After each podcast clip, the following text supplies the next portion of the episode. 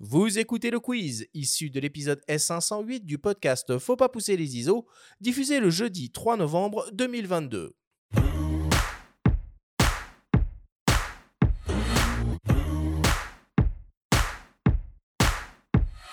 Messieurs, le principe du quiz est très simple. Nous avons reçu des questions de la part de nos auditeurs qu'ils vous ont posées via notre compte Instagram.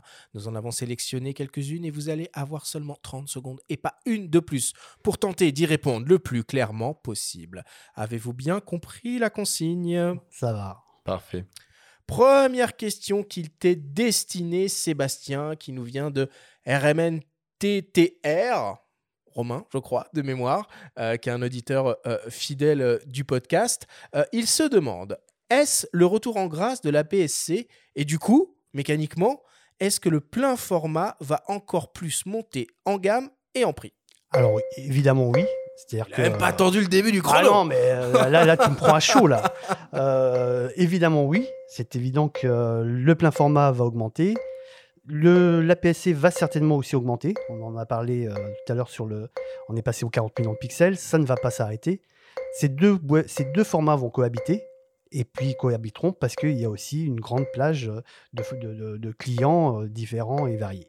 Mais du coup, c'est peut-être le risque qu'un boîtier comme le RP de Canon euh, n'ait pas de succession ou Ah, les- bah clairement. euh, Ouais, oui, le plein évidemment. format low cost ou le Z5 chez Nikon. Après, si tu veux, le souci qu'il peut y avoir, c'est quand l'APS-C devient aussi cher qu'un plein format. Ah oui. C'est-à-dire que quand tu as un boîtier qui est aussi cher qu'un plein format, si les avantages de l'APS-C t'intéressent pas, tu vas basculer fatalement sur le plein format. C'est ça en fait le risque. C'est quand euh, dans le haut de gamme, dans la partie, je vais dire euh, début de gamme et moyenne gamme, il n'y a pas de souci. L'APS-C, les, les avantages de l'APS-C sont mis en valeur et il n'y a aucun problème. Quand ça devient des produits un peu trop chers, la question, enfin le, le consommateur se pose vraiment la question. Alors, encore une fois, si tu n'as pas besoin d'un boîtier petit, tu t'en fiches de transporter ton matériel. Si le crop ne t'intéresse pas parce que euh, bah, tu vas t'acheter un 200-600 et que de toute façon, tu n'en as pas besoin de plus, ben là, le- le- le- le problème se pose. Merci. Deuxième question, c'est pour toi, Pierre-Yves. Elle nous vient de Rawphoto64. Les tests pointus de DxOMark sur les APN et objectifs se font rares. Pourquoi? Alors, parce qu'on a énormément de choses à tester, euh, notamment côté smartphone. Euh, on essaie d'être exhaustif le plus possible pour vraiment donner des, classements de qualité de smartphone euh, de plus en plus. Et c'est vrai qu'on reste une petite entreprise française, donc on n'a pas toujours le temps de tester tout ce qui passe. mais on essaie le plus possible de tester les grosses nouveautés et on verra les derniers pleins formats et quelques APS-C qui arriveront sur le classement des XMR Capteurs. C'est quoi les meilleurs smartphones actuellement, le top 3 Euh, le top 3, il y a le Google Pixel 7 Pro qui vient de sortir, qui est une super caméra, notamment pour tout ce qui est euh, skin tone, rendu de peau, euh, couleur de peau, teint de chair, c'est assez top.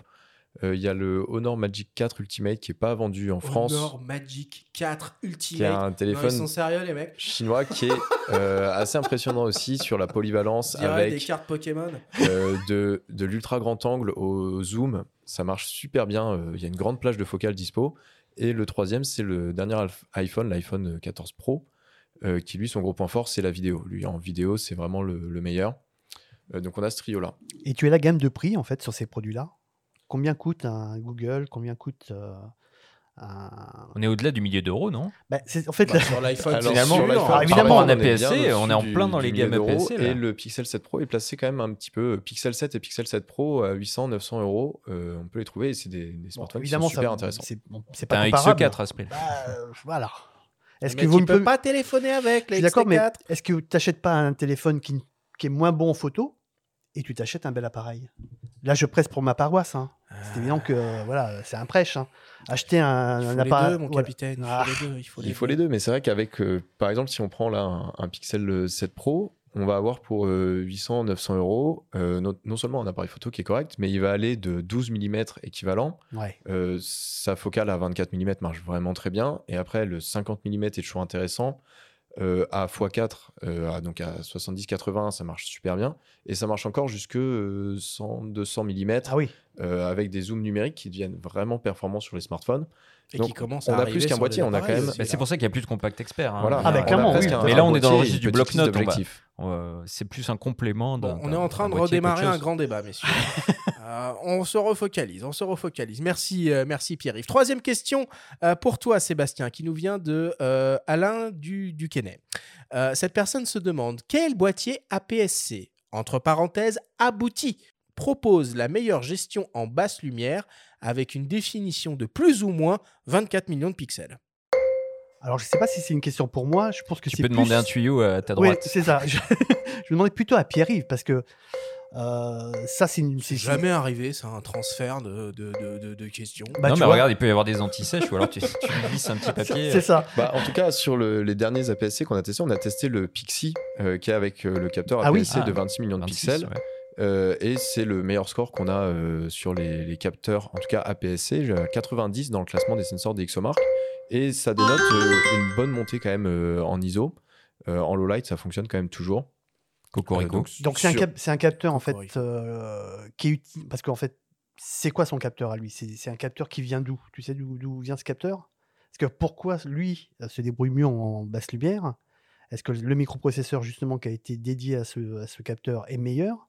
Et pourquoi les autres n'y arrivent pas Euh, alors là-dessus, en fait, euh, et on revient un peu à la première question qui m'a été posée, il faudrait qu'on soit plus exhaustif et on n'a pas pu encore tester tous les APS-C récents.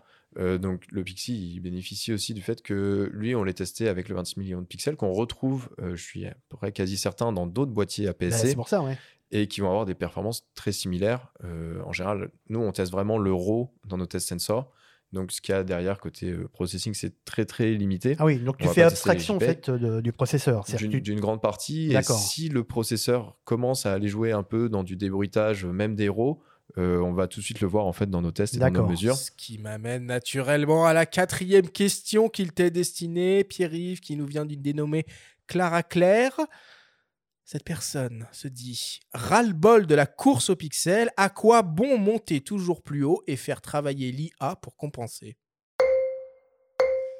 Euh, Il y a une question de flexibilité, parce qu'en fait, quand on va vouloir euh, faire par exemple des grands agrandissements, euh, je prends l'exemple d'un capteur de, de 100 millions de pixels sur un smartphone, on va pouvoir l'utiliser dans un, un mode 12 mégapixels pour faire des photos en low light, c'est très bien, ça fonctionne très bien. Et le jour où on veut, on est en extérieur, conditions parfaites, on veut faire une photo à 100 mégapixels pour euh, l'agrandir en très grand, chacun fait ce qu'il veut de ses photos, bah, là on a la possibilité de faire ça et, et ça fonctionne. Tu t'en es bien sorti, je trouve. Ah, grave. Mais c'était une super question. Dernière question, question qui tue, évidemment.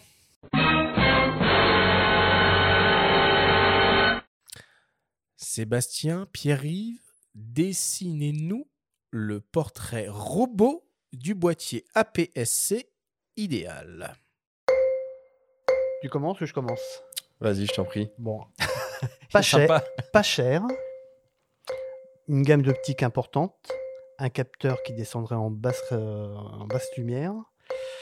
euh, une très belle ergonomie. Un très beau look. Viseur ou pas? Avec viseur. Je suis pas encore dans le vlog là. si tu veux. Je suis pas encore prêt. Ouais, Ça pourrait. Tu as raison. On n'a pas as donné raison. ton âge. hein. Donc, euh, oui, avec viseur. Voilà, ça, ça me donne. euh, alors, je- aujourd'hui, il n'existe pas. hein. Pierre-Yves, je relance le chrono. Alors, bah, je vais rebondir un petit peu sur le côté viseur parce que tu as fini là-dessus et je vais même rajouter, euh, effectivement, et c'est là que je trouve l'offre APS-C géniale, un viseur, euh, si possible, optique, un vrai viseur optique hybride euh, parce que l'expérience de, capturer les photos est pas du tout la même. Euh, et après, j'allais aussi dire quand même des bonnes capacités vidéo parce que ça permet vraiment, côté APS-C, d'avoir un couple photo-vidéo euh, avec des compromis limités de chaque côté. Et donc l'ergonomie qui va avec. Effectivement, un boîtier sympa à prendre en main et joli qui donne envie de sortir et de prendre des photos. C'est ça qu'on attend là-dessus. Ben, je te rejoins. Il faut que le produit te donne envie de faire des photos. Pour les amateurs passionnés, là, on ne s'adresse pas toujours à des professionnels, on s'adresse à des amateurs qui ont envie de s'amuser, de prendre des photos euh, pour le plaisir. Et là, la prise en main, c'est clé. Allez sur les salons, allez dans les magasins et prenez les produits en main. Non, mais c'est fondamental. Il faut pas euh, acheter un, un boîtier à 2000 balles euh, sur un coup de tête et euh, en trois clics. quoi. C'est parfait. Ça bah là, le c'est euh, parfait. Merci. Non, mais, enfin, je, non, mais je, le- je le pense, hein, je me l'applique à moi-même.